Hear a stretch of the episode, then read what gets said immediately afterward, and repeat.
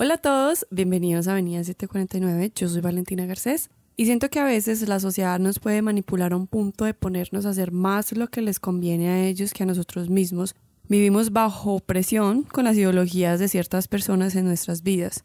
Nos llenan de información errónea y crecemos como con un chip en nuestra mente, que todo lo que queremos hacer o no va a posible, que no es nada fácil, que no es para mí, que no puedo con eso.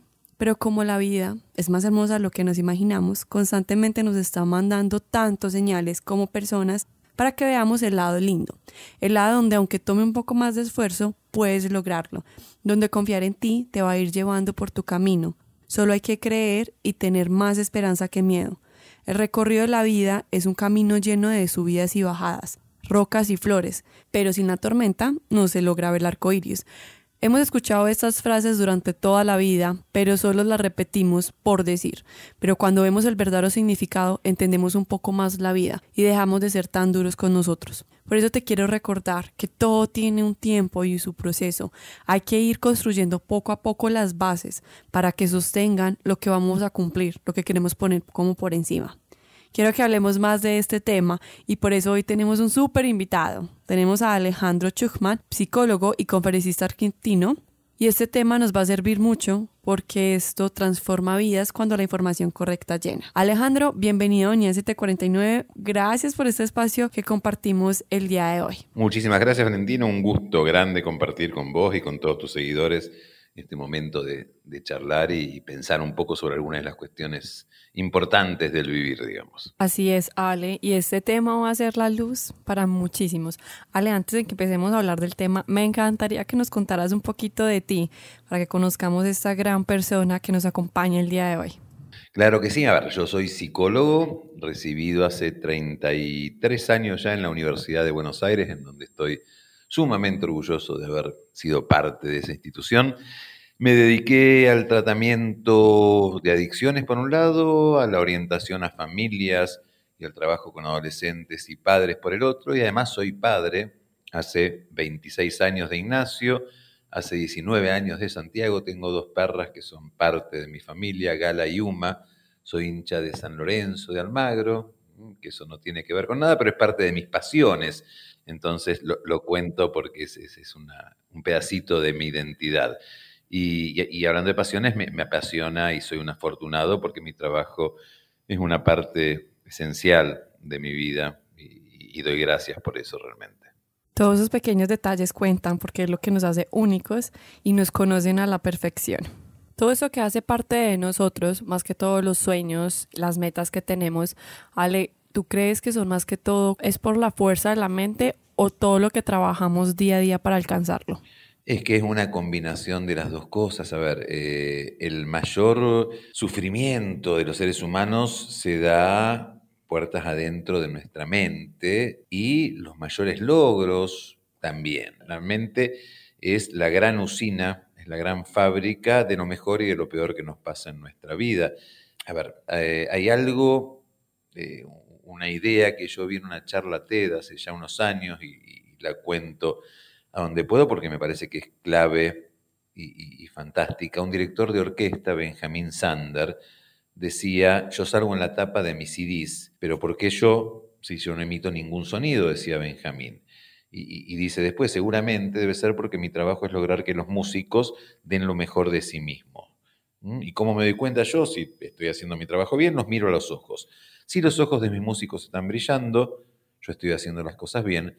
Si los ojos de mis músicos no brillan, yo me tengo que preguntar quién estoy siendo que no tengo un mundo de ojos brillantes alrededor. Y esto aplica, Valentina, a los sueños personales, a, buscar nuestra pasión, nuestro elemento, como decía Mr. Robinson. Esto aplica al vínculo con nuestros hijos, tenemos que contagiar ojos brillantes. Esto aplica a no quedarnos en zonas de confort, pensando que ese es nuestro destino, que del otro lado no hay nada que podamos alcanzar, que ya está, que hasta acá llegamos, que esto es lo que nos tocó. De ninguna manera, digamos, e, e, es una picardía, una verdadera pena no darnos el permiso para transitar por esta vida sin la posibilidad de soñar. En lo personal eso me parece muy triste, Ale, y sé que hay muchas personas que lastimosamente son infelices. ¿Crees que de pronto son infelices porque no saben cuál es su camino, no saben cuáles son sus sueños y no saben ni siquiera para dónde van? Eh, porque, porque se resignan. Balzac decía que la resignación es el suicidio en lo cotidiano, porque imaginan no tener metas, no tener sueños, hay una idea ¿sí? que, que, tenemos que, que vencer, que es la de las, las creencias autolimitantes, ¿no? estos techos de cristal que nos vamos poniendo en función de los mandatos que recibimos, a veces de los padres, a veces de profesores, nuestras propias inseguridades que se van instalando como certezas y ahí tenemos que tomarnos el trabajo de desafiarlas, corriendo, yo digo siempre, riesgos saludables, eh, animándonos a ir más allá de nuestros miedos. Entonces, las personas que dicen sentirse infelices, que sienten que no le encuentran la vuelta a sus vidas, seguramente están atados y atadas a, yunques, a, grilletes, que están en la cabeza en el 90% de, los casos o más, porque los problemas complicados eh, suelen estar, muchas veces están afuera, pero eh, los más difíciles son los que nosotros mismos nos construimos nuestras propias trampas. Entonces, eh, siempre, siempre, Valentina, hay muchas más opciones de las que pensamos que hay. Eh, cuando nos damos cuenta de eso, que había alternativas que no estábamos viendo, entonces es maravilloso. Entonces es simplemente maravilloso y ahí entendemos este efecto sorpresa que a veces la vida nos regala y ahí queremos ir por más, ahí no nos conformamos y, queremos soñar, porque una vez que le encontramos el gustito a soltar los sueños, ahí no paramos más. Yo, yo soy, Valentín, un optimista empedernido, siempre. Eh, por supuesto que, tengo mis miedos y todos tenemos miedos y los miedos son emociones que nos permiten también situarnos en nuestras limitaciones reales, porque no es que podemos cualquier cosa. Yo si quisiera correr una maratón, no, estoy absolutamente en estado ¿eh? por más empeño. Bueno, una, amiga que es maratonista dice que quizás podría intentarlo, pero no me la creo. Eh, digo, tenemos limitaciones reales. Tenemos limitaciones reales, pero en general los techos son mucho más altos de lo que nosotros mismos pensamos. Entonces, ¿por qué es como tan común poner primero un pensamiento como de fracaso a uno de triunfo? Porque entonces no hay riesgo ni hay nada que perder. Si yo me imagino ya de entrada fracasando, y bueno, listo, ya perdí, no participo, eh, no corro riesgos. Y, pasa mucho, a ver, pasa mucho en el amor, por ejemplo. Eh, vivimos en un tiempo, en décadas, en donde hay una temerosidad a correr el riesgo de enamorarse. Enamorarse trae aparejado un montón de riesgos. Uno puede sufrir y puede sufrir mucho. ¿sí? Ahora, si uno no se enamora, se queda ahí coqueteando con, la virtualidad, eh, metidos en, las anestesias que la tecnología y los monitores nos ofrecen, entonces no hay, no hay riesgo ninguno. Y las, los grandes sueños se construyen muy de a poquito. Entonces, dale, esas personas se diferencian de las otras que son un poco más felices, ya sea porque o tienen claro lo que van a hacer o más que todo porque pues deciden decir, bueno, confío en la vida y empiezo a vivirla y a disfrutarla un poco más. Eh, sí, a ver, yo tomo esto último. Hay una frase que se usa mucho en este tiempo, que es la presencia plena. Los seres humanos sufrimos o por cuestiones que ya sucedieron, que no podemos elaborar, o por exceso de futuro, que esto es la ansiedad. ¿Qué va a pasar? Tenemos un montón de incertidumbres y controlamos muy poquito, mucho menos de lo que quisiéramos. Si estamos con tortícolis, cuello duro, mirando para atrás por aquello que no pudimos gestionar. Y cogoteando para adelante por aquello que está por venir, entonces nos perdemos ni más ni menos que el presente y vivimos siempre en una oscilación imposible.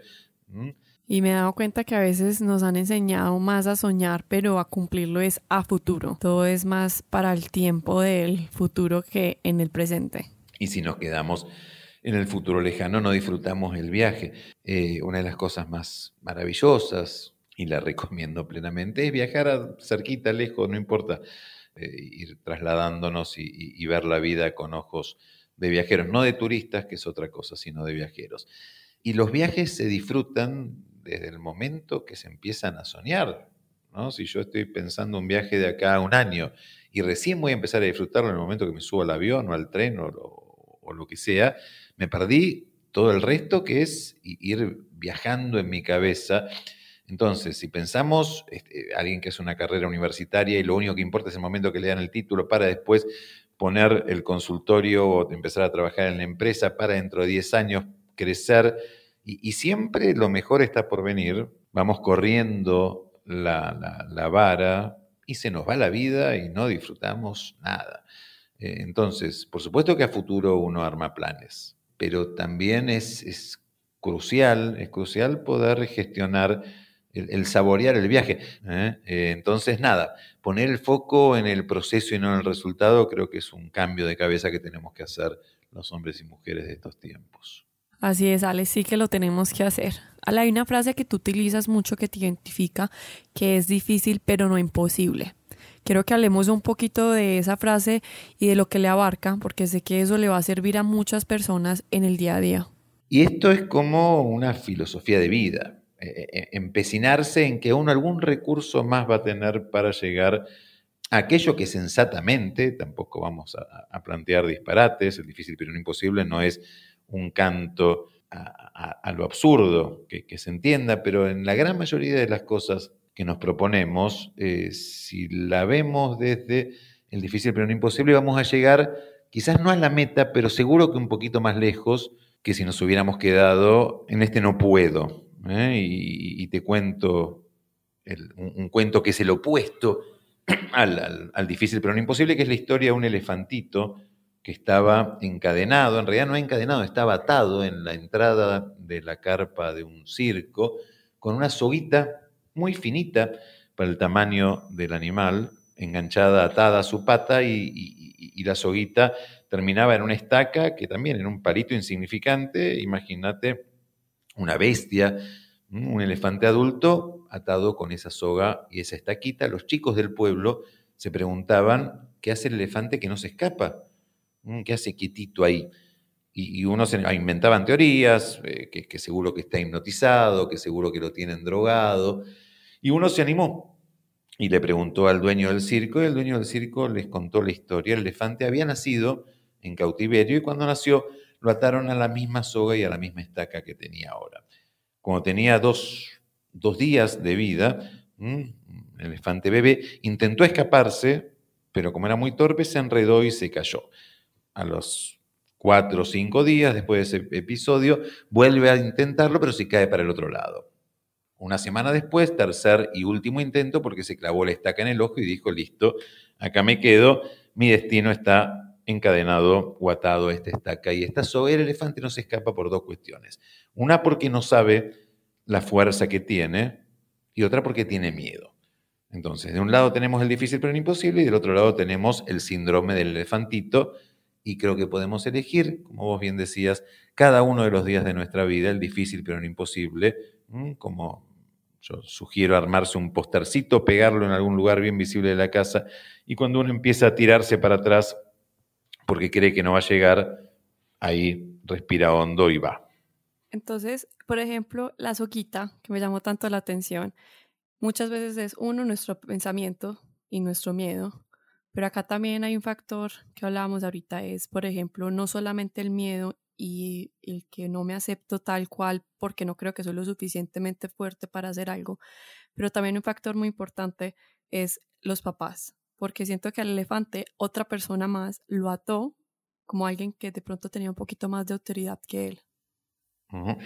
Sí, claro, a ver, los padres y las madres mm, son los espejos eh, en donde se refleja o un difícil pero no imposible, un dale que vos podés, un pulgar levantado, o un no, mira, no intentes porque a vos siempre te sale mal la confianza, la autoestima, que es una palabra muy trillada y muy golpeada últimamente, ¿no? pero la relación que cada uno tiene con nosotros mismos se construye en los primeros años de vida y los, a ver, los padres son o, grandes yunques que pueden llevar anclas, ¿eh? que pueden llevar a sus pequeños y pequeñas a lo más profundo de, una existencia intrascendente o grandes trampolines hacia los sueños. Eh, yo digo siempre, los hijos no nos escuchan todo el tiempo porque damos unos discursos larguísimos y aburridos, pero no dejan de mirarnos.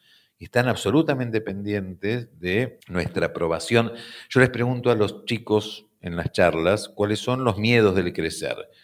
Y me dicen, en primer lugar, y esto se repite, el miedo al fracaso. Miedo a fracasar es el número uno, indefectiblemente. Y el segundo es el miedo a decepcionar a los padres. Los hijos precisan, eh, necesitan imperiosamente, desde lo más profundo de su subjetividad, sentir que los padres están orgullosos y orgullosas. Y acá viene una aclaración que yo hago siempre. No es el trabajo de nuestros hijos hacernos felices a nosotros, de ninguna manera. El trabajo es intentar ellos algo parecido a la felicidad. ¿sí? Nosotros tenemos que ser felices con nuestras cosas, por supuesto que ellos son un elemento esencial en nuestras vidas y lo que les pase ¿sí? nos va a entristecer si les va mal, nos va a alegrar si les va bien, pero que les vaya bien o mal no tiene que ver con que sigan nuestros deseos y nuestros mandatos. Ale, pero esto sería una mentalidad de unos papás que aceptan de pronto, eh, aunque les duela, soltar un poquito a sus hijos y dejar que hagan lo que ellos quieren. ¿Cómo hacen entonces los niños, los hijos, hacia los papás para comunicarles y demostrarles cuál es el verdadero camino que ellos quieren tener y que simplemente quieren el apoyo? porque hay padres que lastimosamente en este momento no aflojan por nada al mundo y tienen una mentalidad cerrada de lo que quieren que los hijos hagan. Eh, ahí los hijos, si, hablamos de chicos chiquitos, tendrán que pedir ayuda de alguna manera y ahí es muy complejo porque cuando los chicos son chiquitos no tienen demasiados recursos eh, para pedir ayuda por fuera del ámbito familiar. Cuando son un poco más grandes, hay que agarrar el picaporte, respirar hondo, pedir ayuda terapéutica si hace falta y dejar que los padres gestionen lo que tengan que gestionar. No es responsabilidad de los hijos ni de las hijas de hacer felices a los padres. Y si los padres se decepcionan con las decisiones que saludablemente, por supuesto, y los hijos tendrán que intentar tomar distancia porque si no, se nos va la vida ahí se nos va la vida. Entonces, tomar distancia emocional, si los padres no entendieron, con todo el dolor, manejando la culpa, ¿eh? gestionándola de la manera más, más exitosa que, que podamos, pero no sufriendo en silencio y no negociando lo más preciado que tenemos los seres humanos, que es la libertad. Eso no se negocia. Claro, Ale, como acabas de decir, la libertad no es negociable.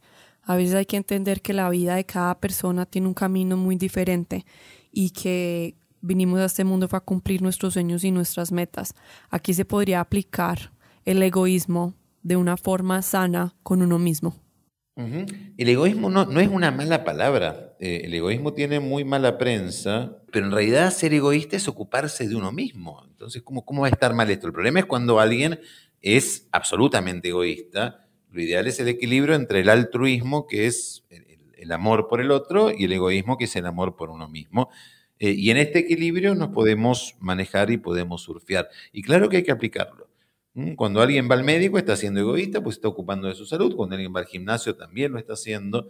Cuando se compra algo rico para comer, cuando se hace un mimo. Entonces, bienvenido el egoísmo, sin olvidarnos de la empatía, sin olvidarnos de cuidar a los otros, sin olvidarnos de eh, manejarnos en un equilibrio, pero sí, claro, claro que sí, que, que en algunos casos aquellos hijos e hijas abnegadas tienen que poder practicar el egoísmo y decir, este es un rollo de mis padres, esto a mí no me corresponde, este paquete no lo llevo más yo. Entonces, Ale, en pocas palabras, es como una forma también de desprendernos un poco de nuestros papás y de los papás de los hijos.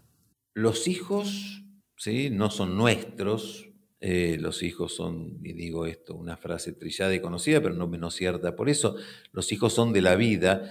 Entonces, por supuesto que eh, los padres y los hijos van a seguir conectados, pero de otra manera, eh, con la independencia, con la autonomía, la tranquilidad de que los padres han hecho lo mejor posible para que estos hijos puedan batir sus alas con la mayor fuerza posible. Eh, y, si querés, Valentina, tengo acá, a ver si lo tengo a mano, te voy a leer un pedacito de mi último libro en donde hablo justamente de esto. Y justo, mira, magia. Agarré el libro y abrí exactamente, y no lo tenía preparado, en la página de lo que te quería leer. Aclaro una cosa, este libro lo escribí cuando mi hijo mayor estaba yéndose a vivir solo. Yo puedo solito, decía desde la sillita de comer y pedía la cuchara de la papilla. Yo puedo solito con sus 18 meses dando los primeros pasos en el living de la casa natal. Yo solito a los tres años, cuando la tosudez de sus padres mantenía las rueditas de la bicicleta como reaseguro de los miedos de los grandes, los chicos no tienen tantos miedos. Déjame a mí yo solito a los seis, yo solo ordeno mi habitación a las ocho, cuando en el afán de guardar y guardar cada cosa en su lugar, mamá y papá ponían los autitos en lugar de las piezas de las torres para construir.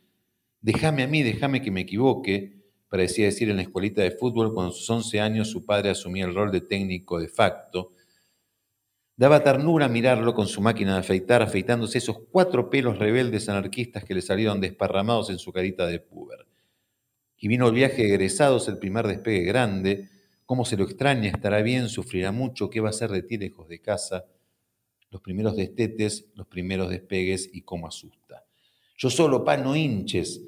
A sus 16, mientras estaba cocinando y el padre, olvidando el tamaño de edad de su hijo, le daba indicaciones como si no supiera, como si no pudiera equivocarse. Yo solito, yo solo, yo puedo, le crecieron las alas. Hoy ya es un hombre. No huye, solo vuela, porque le crecieron alas y se las dimos nosotros. Y sufrirá y nosotros estaremos ahí como la torre de control del aeropuerto, el avión despega y va él solito, pero acá estamos y cómo cuesta y cómo asusta, pero qué lindo, qué lindo que vuele y te amo hijo y por eso aplaudo tu vuelo. Se trata de eso, me parece. Wow, gracias Ale por compartir eso tan hermoso con nosotros. Nos dejaste sin palabras.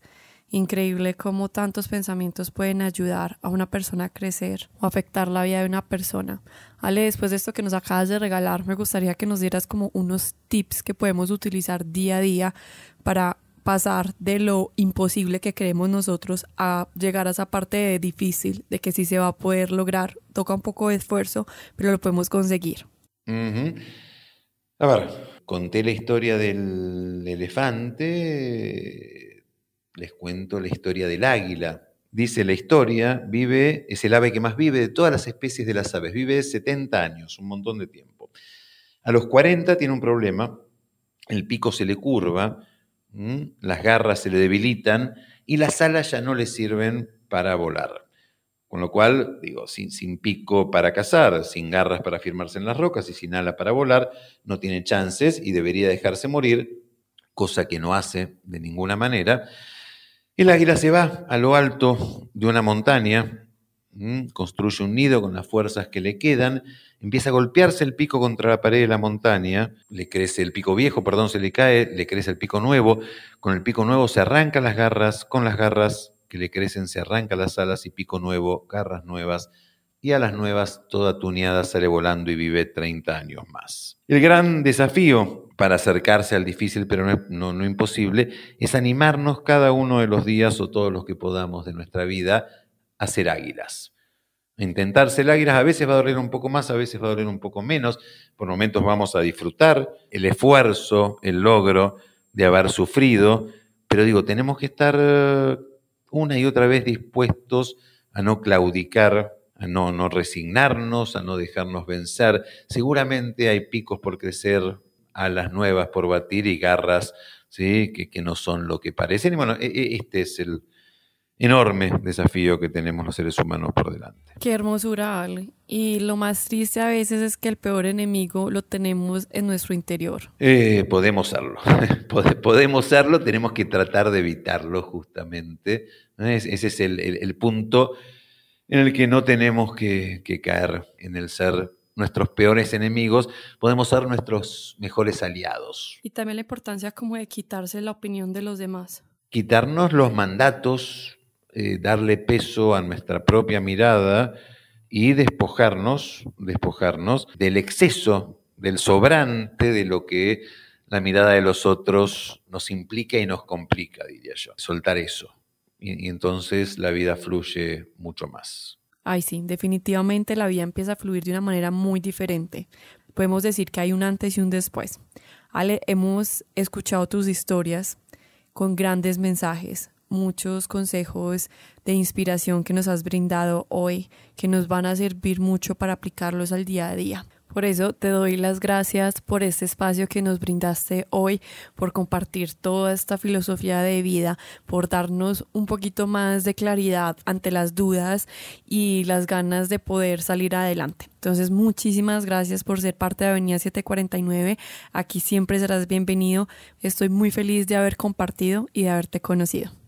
Un gusto enorme, enorme y nada, ojalá que, podamos construir entre todos un mundo de ojos brillantes y el agradecido soy yo, Valentina. Me sentí muy cómodo, disfruté mucho de este rato de charla y ojalá que pueda servirle a, a todo aquel que lo escuche. Así va a ser, Ali, porque esta información cambia vidas cuando llega la correcta.